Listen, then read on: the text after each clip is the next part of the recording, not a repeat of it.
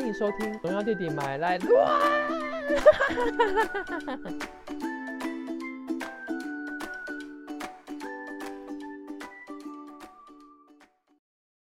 荣耀弟弟讲怎样？有时爱讲互你怎样？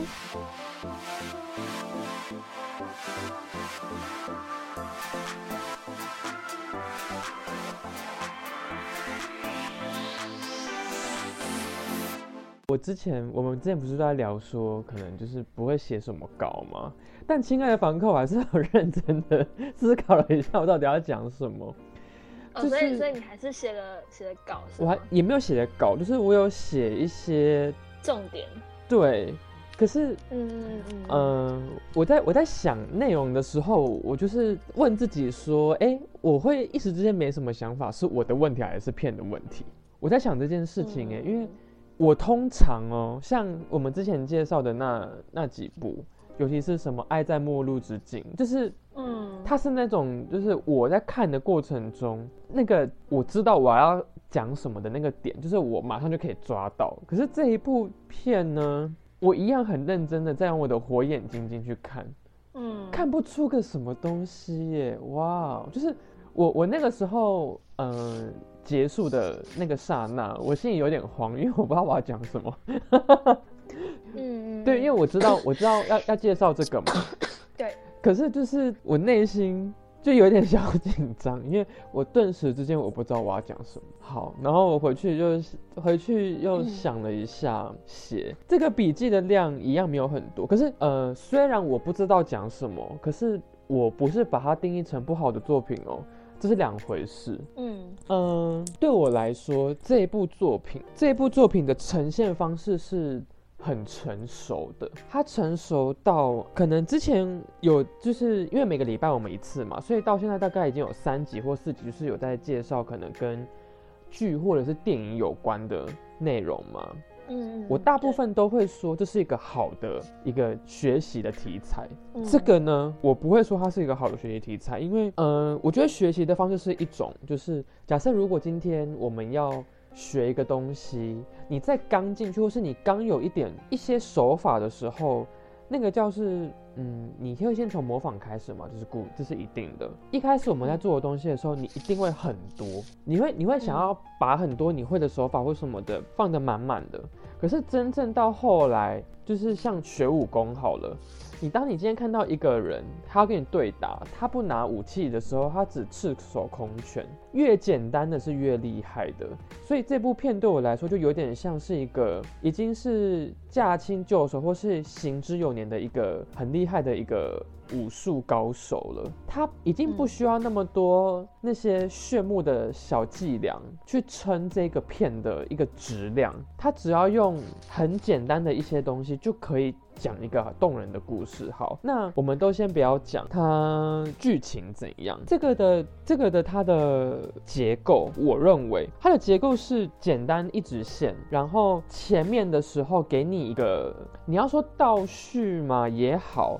你不如说是一个影子，呃，我说的影子是引导的引，或是谢字，像是一个开头，点出说我现在怎么样。所以这个手法在我看来不像倒叙，不像刻在你心里的名字。我这我呃，我要先我要先讲这部片，我会不断的拿刻在心里的名字去做比较哦，嗯，就是呃，因为这部这个这个题材会有点认真嘛，那我觉得我还是认真一点点，就是讲我到底觉得哪里。哪里刻在心里的名字不如他，这样好了，反正好，我就不道歉。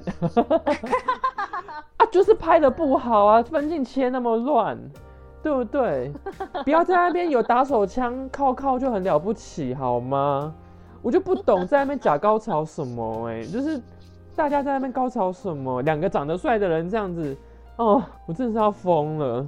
我我要先说，我没有觉得演演员的演技不好，我要说的是剧本不好，我对曲曲导非常失望，就是这样。嗯，对，好。那它就会跟刻在心里的名字不一样。刻在心里的名字是一个类似倒叙穿插，就是它不断，它应该是两个故事线。呃，现实的这个事情不断的往前走，然后过去的那个事情也不断的往前走，就是两个不同的时光一起往前走。然后我再把它切开，像那个扑克牌洗牌那种方式，两叠这样子尬在一起，这样。所以为什么会很乱，就是因为它这样子的处理方式，交错交错。对对对对对。可是它两个故事线是同步的，嗯这样子，一个是过去的事情嘛，然后一个是他跟呃法比欧神父在讲的那个故事线是这样子顺序的这样子，然后直到后来才到真正现在的样子，他们可能过几年之后遇到彼此，才交才变成一个故事线嘛。对，好，这个的话，它就很简单，前面一个点出一个哦，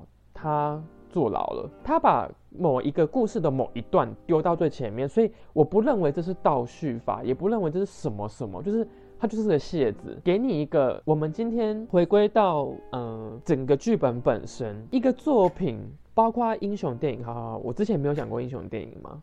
丫丫老师已经听过了，嗯，英雄电影的结构很简单嘛，前十五分钟要吸引你的目光啊。要先给你很多三 D 特效嘛，让你觉得你花这两三百块是值得的。所以不是说只有英雄片才要这么做，每一部片都应该要这么做。可是这部片有，它有在哪里？为什么它坐牢嘛？对不对？你看到这个的时候，会先引起你的好奇心嘛？所以即使它是一个，它是一个情感浓烈而情绪的那个铺张起伏并不强烈的一个作品。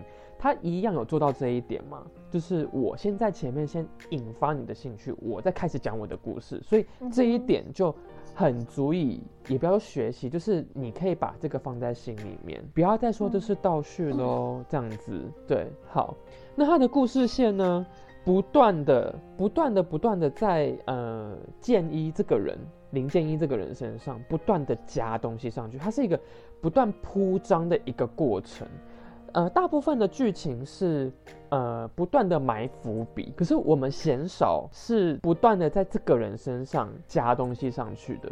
他的每一件事情都是额外再加上去的，随着时间的过程不断的加加加，然后拼凑成一个完整的你。大部分的角色的一个呃设定都是我选择某一块我不讲，后来我才讲，或者是我前面先告诉你它的结尾。我在告诉你说他为什么会这么做，他以前曾经发生什么事情，这是这是两回事。所以为什么我会说这个作品是一个比较比较高高高深吗？高级比较比较难一点的作品，是因为它的手法是跟我们平常看到的那些剧不太一样的。他把原本加在剧本或是剧情里面的那个结构放在人物身上，所以它加深的是人物层次。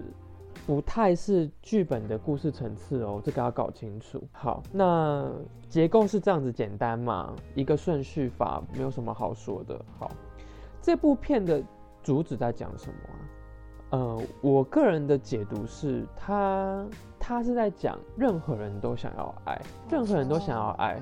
哎，一定会有人举手说啊，老师老师，为什么不是在说同志的爱？我觉得今天你说在说同志的爱这句话。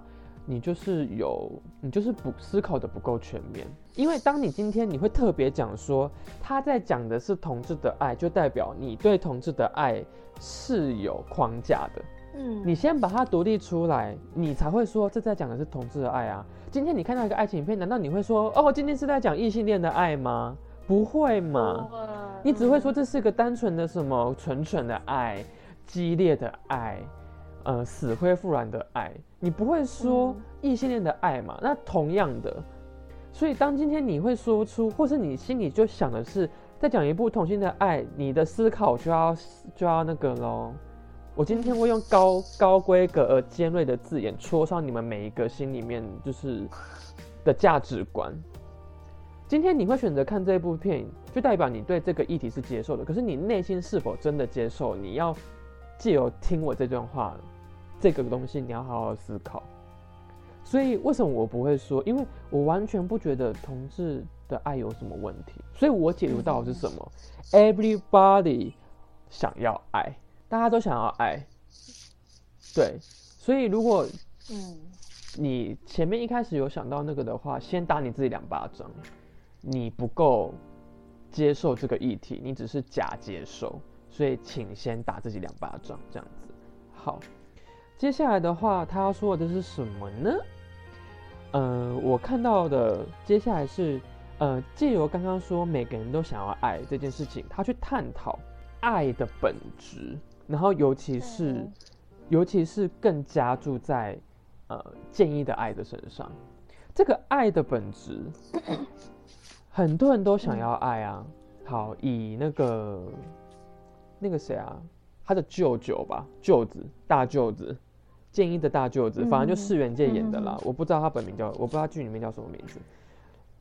他感觉好像没有那么对爱这件事情，好像没那么那么强烈的表达嘛。可是，虽然我们常常会说，哦，眼泪不代表什么，可是眼泪有时候也可以代表什么。他看到他母亲过世的时候，他是否也哭得泣不成声？嗯，哎，这也是个爱的方式吗？爱的本质，他也想要爱啊。他，我觉得他想说，他为什么要哭？就他妈妈的说法，他是不是需要钱才会回来找他？嗯，对啊，对啊。可是这一次，他有因为钱回来找他吗？或或许一开始可能有，就是那个房子的事情也有可能有。可是。他是否也会希望可以得到，例如说父母的认、妈妈的认可，或者是可以多跟他表达他喜欢什么，然后呃却发现他再也没有办法表达了，那个眼泪，我觉得我我宁愿没有没有没有多加描述，但是这观看眼泪却可以读出些什么？对啊，因为你如果没那么哀伤的话，他没有必要在那。赶到现场的时候先哭，然后之后又再给他一个 take，坐在椅子上再哭，然后抱着他的侄子，他没有必要给他这两个 take 吗？是。他如果他是一个虚情假意的人，我大可只要赶过来，然后说，我我我妈怎么了？然后他连半滴眼泪都不需要掉，就好了嘛。这个戏谁都会演啊。嗯，对啊。可是他没有必要再多给他一个 take 这样子，就是在椅子上。不需要啊，对不对？你片弄那么长，你还是要多时间多加钱的，没有必要。所以我宁愿相信他的身上也是需要被爱的，他可能也希望他的父母不要这样想他，对吧？嗯。而且他的妈妈还曾经在他面前讲说：“你就是这样子回来找我，不是吗？”哎，如果今天是我听到，我会非常难过。难过。对对对对，然后所以那个眼泪，我不相信是假的。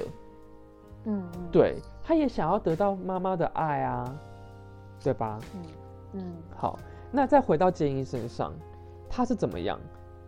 他是，我觉得以我自己的经验呢，或者是我遇过其他朋友的故事，就是，呃，不要说同志的爱，我觉得很多的爱都是这样，就是我们不会求这个世界的认可，可是只求这个我们的家人可以认同。嗯。因为你在乎他嘛，因为怎么样，所以在建一的身上，你可以看到他其实也把，也把她男友的妈妈当成自己的妈妈，不然她没有必要这样照顾她吗？这个戏要演多久，是我都觉得好累哦，对不对？对啊。好，接下来第二个，第二点就是关于发泄这件事情，就是，呃，它里面讲到了他跟那个 Kevin，就是那个可元。约炮吗？嗯嗯嗯，这个我不知道会不会有人嗯注意到，这个应该算是一个蛮重要的啦。这两个人在那一幕的状态下是两个极端的世界。可原非常 enjoy 啊，我们的建议在干嘛？你得在考呢。他不是他不是爽到已哭哦，他不是哭哦，他是他是边做边哭哦。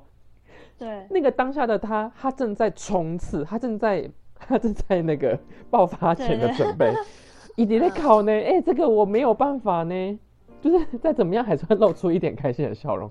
他竟然在哭呢？为什么啊？嗯嗯嗯。为什么？真正如果在一个爱情里面，不管再怎么样，嗯，你都是讲享受的吗？嗯。包括事后，可元还跟他说：“你如果还怎么样，还可以来找我。”对对对，都可以看得出来，他是意犹未尽，就是那个，嗯，那个口水还想吃，你知道吗？啊，对。他为什么？你看哦，像那一幕，他就是也没说什么，然后就走了。就到到后来，他跟他买了那个止痛药，他也马上就走了。这个代表什么？他其实。不在乎这个人吧？他只是单纯的发泄，嗯这个发泄是嗯真的是性欲上的发泄吗？也不一定，应该是一种他对这个生活压力的发泄。嗯嗯对他一直想要得到认可，没有办法，然后一直照顾人家也没有办法，然后干嘛干嘛没有办法，就是约炮这件事情的本质，在这个议题里面，应该说这部片里面有很多议题，他也探讨了约炮这件事情。约炮这件事情真的很可耻吗？嗯如果今天我有个对象，我有个怎么样，谁会约炮？嗯约炮真的是因为我我我是一个很淫乱的人，还是我想要百人斩，还是我想要吃多少男人的屌？不是不应该只是这样吧？就是在建英的身上，我们可以看到约炮的另外一个本质是什么？在那个时候，他或许可以面对自己，也或许他可以放下他心中那一些对生活中的困苦。嗯所以他去做这件事情。所以有这部片来说，我们也可以看到，就是似乎想要告诉我们说，不是每一件事情都是那么万恶的，每件事有一体两面嘛，爱也是，约炮也是。好，嗯嗯那第第三点呢？呃，看到了中后段的时候，我不禁有个疑问，就是为了得到一个爱的认可，我们必须为自己做多少牺牲？这个问题在建一身上，我们应该我们应该都知道了吗？他被误解，他丢了工作，他甚嗯至还被嗯关了一嗯段时间，然后搞到好像他喜欢的，他把他视如己出的孩子，然后还不相信他，干嘛嗯干嘛的，他到底要牺牲多少？那我也不断，我也会想问自己啊，我们在生活里面，在爱情里面，到底牺牲了多少？我们有真的爱自己吗？还是我们可以为了这份爱多不择手段？回到第一点讲的，任何人都想要爱，建议也想要爱啊。可是他得到爱的方式是什么？他说出口了，他跟他的男人的女友说出口了，然后让他们离婚而得到这个，得到这份爱情，得到他想要的爱情。可是最终呢，讽刺的事是什么？也因为这件事情让他失去了他最爱的人，不是吗？嗯哦对，嗯，这个也不断的告诉我们什么，就是在一部作品里面，呃，不管是人物刻画或者是事件本身，呃，如果你永远只把一件事情或是一个人物的成长方向、剧情走向只往某一个单一的方向走，这个作品是没有层次且枯燥乏味的。嗯所以层次代表什么？层次同时也同步象征的对立。一个对立出来之后，每一个人心中的拉扯，就是产生了层次。因为观众可以看得出来他选择的过程，那个拉扯就代表他心里还是会有一个正与反方的一个意见的交错，层次就会出来。所以同样的这件事情，他画了一个圈之后回到他本身，得到了也同时失去了，而且最讽刺的是什么？是他这一生中，至少我们看得到的是他最在乎的东西，对吧？嗯对啊，他因为这份爱牺牲了他自我对于谎言的这件可能坚持或什么的，可是也因为这个，然后他牺牲掉了他最爱的人，只因为这个谎言，非常讽刺。嗯好，那第四点呢？呃，在那个妈妈要走之前那一段话，其实我看的内心是有一点感动的。我我就突然想到八个字，哎，叫“人之将死，其言也善”。每个人要呃，你人应该说人要死的过程，要人要死之前啊，说出来的话嗯不是实话，就是所谓的善的话语。即使再多嗯罪大恶极的人，要死之前，都会说出天使般的语言。所以在那一刹那，我就突然看到，对啊，我们可以看到他可能有多对建议挑剔，干嘛干嘛干嘛干嘛的。可是，在那个时候，他说出了什么？其实我早就原谅你了，对吧？嗯，对啊，就是其实想到我们自己，假设如果今天要死的是我的话，我还会愿意说那一些伤害别人的话吗？我应该也不愿意了。对，嗯所以我就想到了这八个字，哇，就是非常深刻啦。好，然后呢，嗯、回归到故事的叙述本身，蛮多故事会讲，包括刻在你心里的名字，它讲的是什么？这个故事的前半段，我如何，我跟他如何相遇，我跟他如何相知，那我跟他如何分离，就是大多大多就是这样子的爱情故事，都是这个走向的。诶，这部片为什么会制造出不同的一个反馈？因为他左手的部分是在讲什么？爱情的后半段。嗯嗯嗯，对啊，这个爱情哦它有什么深刻嗯？两个人嗯难道两个人都要在吗？我一个人也可以活出两个人的灵魂呢、对吧？嗯这才是这部片高明的地方。我不讲我们如何相识的，我讲我如何坚守这份爱情，直到我们分离之后，我都还有。嗯，对啊，哦，这才是这才是一个，我觉得我但们是、嗯但其实大部分的爱情故事都其实都着重在讲爱情的情对啊，你看段刻在你心的名字要讲 N 百遍，然后呢，我的少女时代。嗯哦搞干干嘛啊、对不对？那边追，嗯然后势必要有什么开心的过程，然后干嘛的？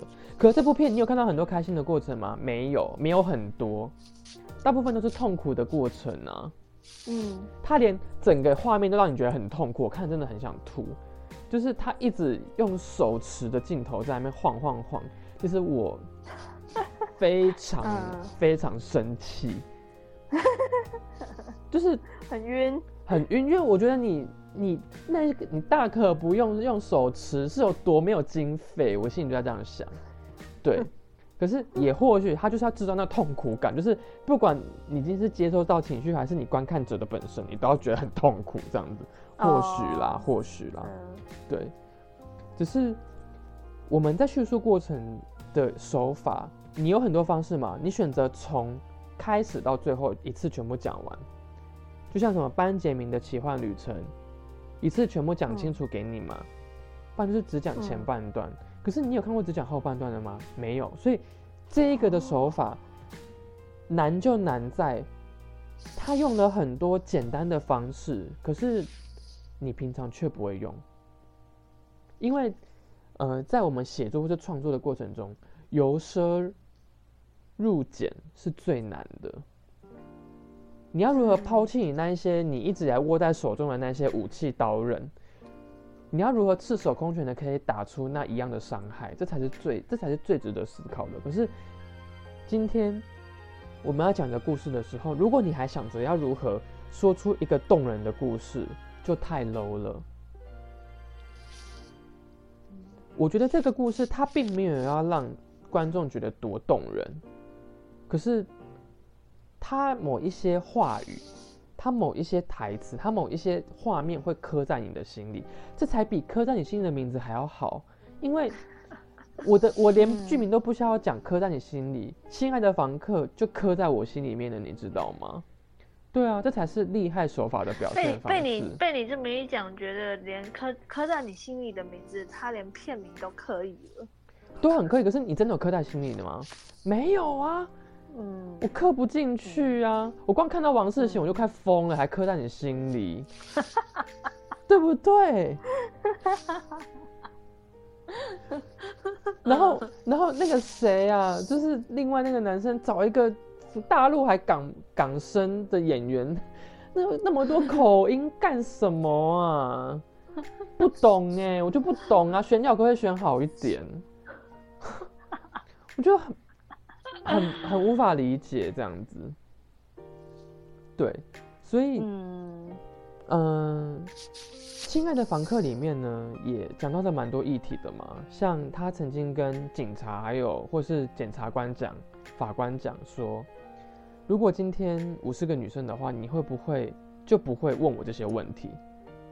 嗯，哎、很印象深刻很印象深刻的台词，对对对。所以在这部片里面，他探讨的议题很多，包括药物，包括什么什么什么，包括怎样的，就是他用了一种很简单、很平易近人的方式，可是他却融合的在这里面，而不是其他那种手法拙劣，或者是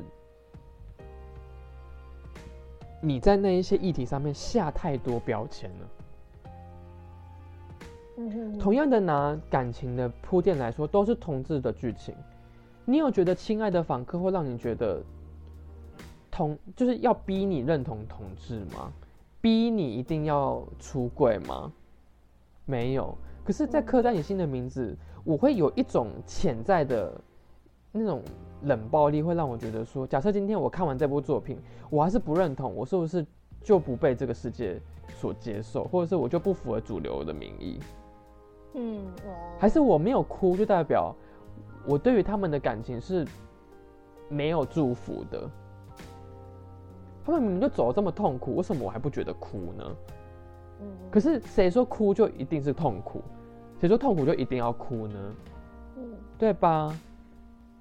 所以光看这两部片就可以知道，那是一种层次差别，可是都是可以看的作品啦。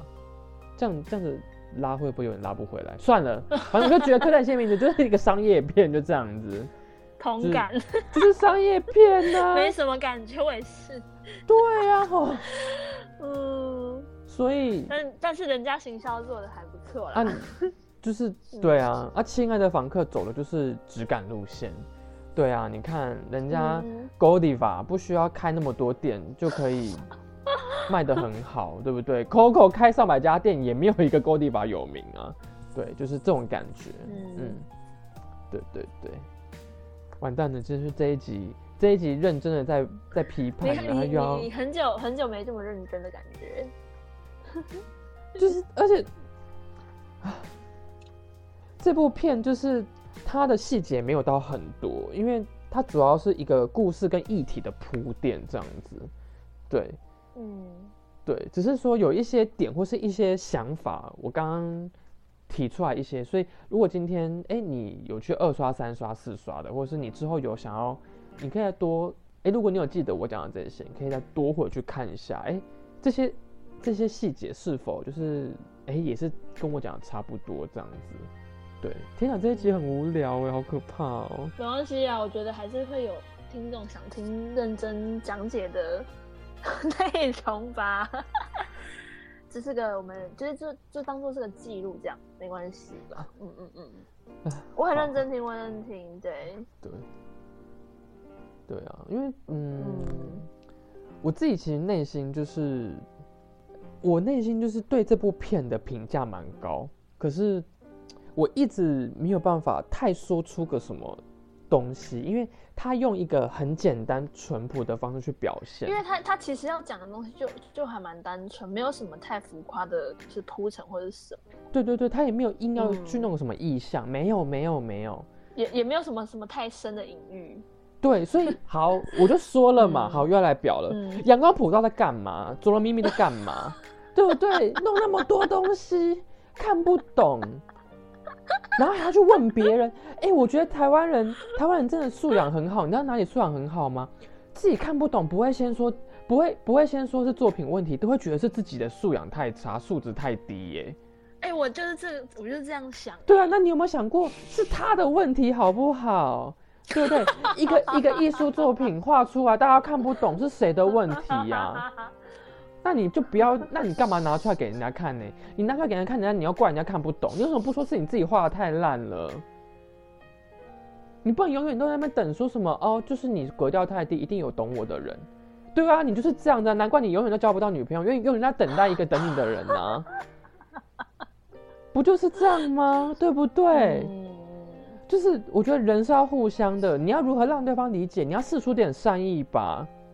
你要让你要交到一个男女朋友，你是不是要试试出点善意？人家人家在那个 B Talk 上面敲你，然后你还不跟人家聊，那你又你又在那边说什么？哦，我我想要女朋友男朋友，这不是件很很靠北的事情吗？人家就主动敲你，你为什么不聊聊看呢？不给机会，对，不给机会，然后在那边哭腰，说什么我怎么今年什么跨年没人陪，然后怎样怎样怎样，你去死好了啦！你怎么这么激动啦？对啊，所以我就觉得这就是一部好作品嘛？看得懂啊？有谁看不懂《亲爱的访客》？当初看完《卓人秘密》，我就是看不懂他们在讲什么，然后赶快去问了荣耀弟弟的想法，就哎。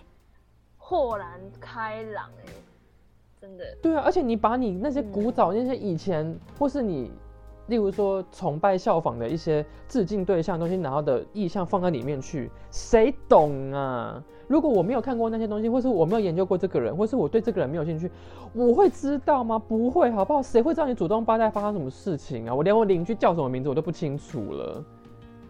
然后他就会管你那边什么里面的意象怎样怎样的，我觉得有够累的。大家就只是花个片，花个两三百块看一部作品，然后喜欢就拍手，不喜欢就走人这样子。你没有必要把把大家搞搞得好像是什么没有念过书的样子，对不对？认真批判。然后你得不到奖，在那边说什么哦？我觉得什么这世界要多一点宽容什么的，你怎么不说说？你为什么要把你的作品世界观写那么狭隘，让大家都看不懂你？对不对？每次们说什么都没人懂我，就是因为你永远都不让人家懂，所以人家才不会懂你啊！你以为每个想跟你交朋友都不想懂你吗？大家都想懂你好不好？是因为你根本就不愿让人家懂，你在那装模作样。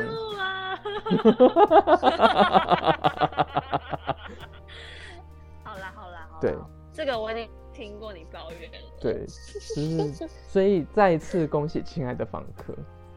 就是简单的故事也可以讲出动人的感情，就是不要在那边修康修旁想要干嘛了。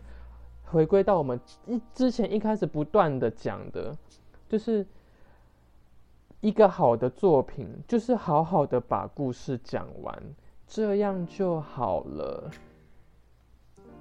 嗯，对吧？嗯。就是就像你，我完全我完全我完全懂你，就是一开始说，就是你你你你看完不觉得他不会觉得嗯，你看完觉得会觉得它是一部不错的作品，但是讲不出个突然要讲讲不出个什么东西，大概大概是我可以懂你刚刚一开始说的那个心情。对，就是因为他就是一个这个人的过去，这个人的某一段时间的过去，就跟好，我今天要你用屎。要你为你的人生画下画画几个重点，你要你会你会怎么画？如果你人生不是经历过什么，例如说什么众叛亲离啊，或者是怎样怎样怎样干嘛那种大事情，什么父母离婚，你人生会有什么大重点吗？不会啊，因为你人生就是这样啊，对吧？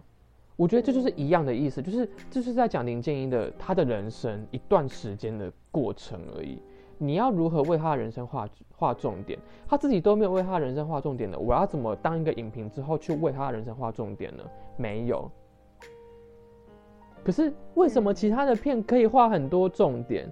那就是人为加进去的嘛，就跟那些就是化学制品一样啊。为什么你会觉得那东西很好吃？因为他加了那些东西，让它变得味道突出啊。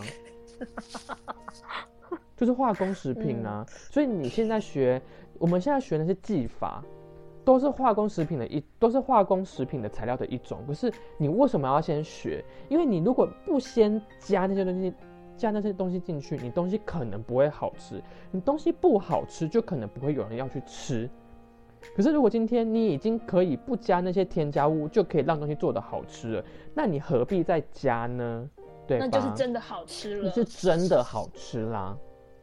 嗯，对。就像我们这一部《亲爱的房》。对对对，就跟杨过一样嘛。他之后功力大增的时候，你有看到他在那边拿那个拿刀子或刀拿剑吗？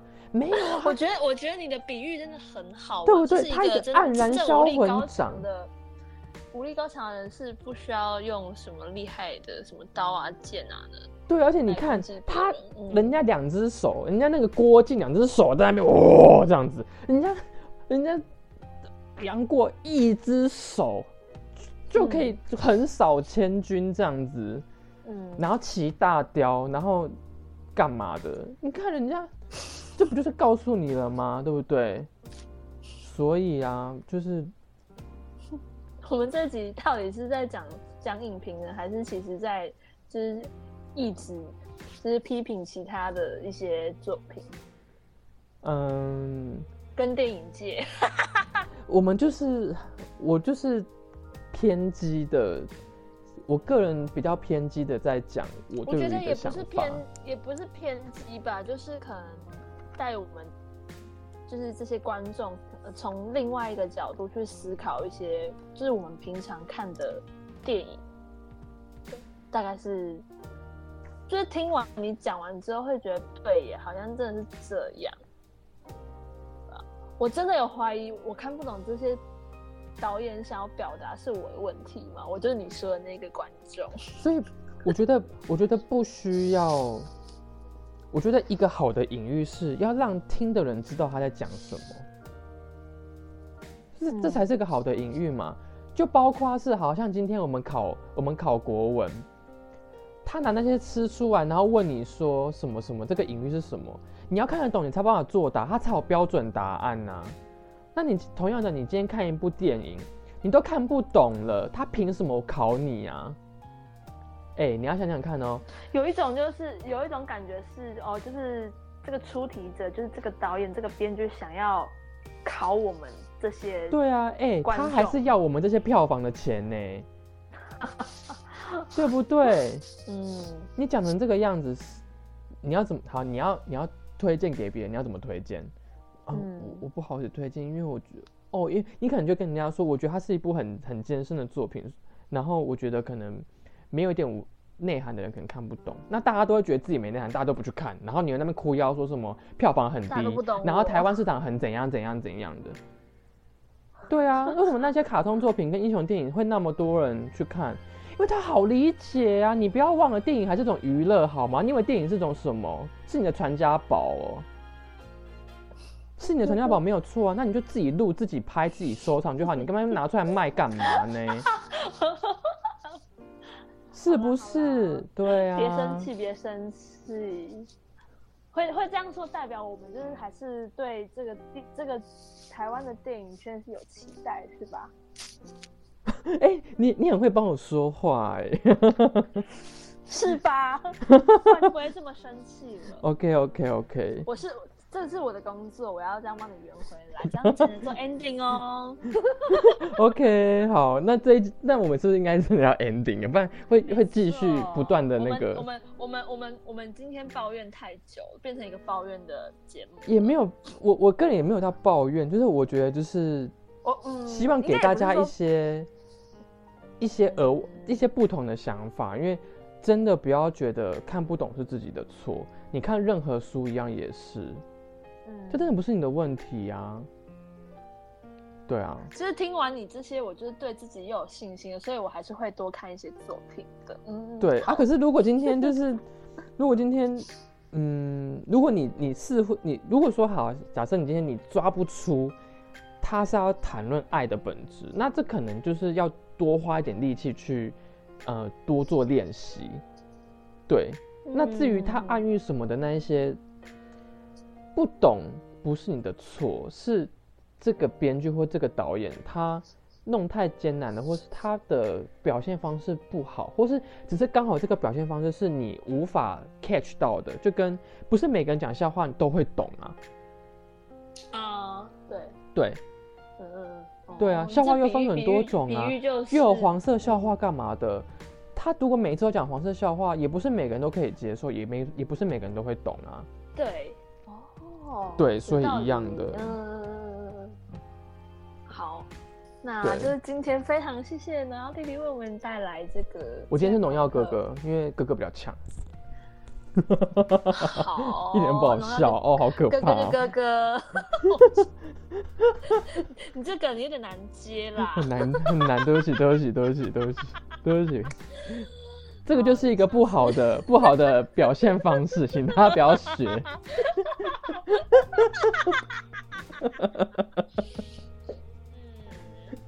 嗯，好，还是非常谢谢你为我们今天带来那个《亲爱的房客》的影评分析。那就是今天就到这边喽，谢谢大家，谢谢，拜拜拜拜。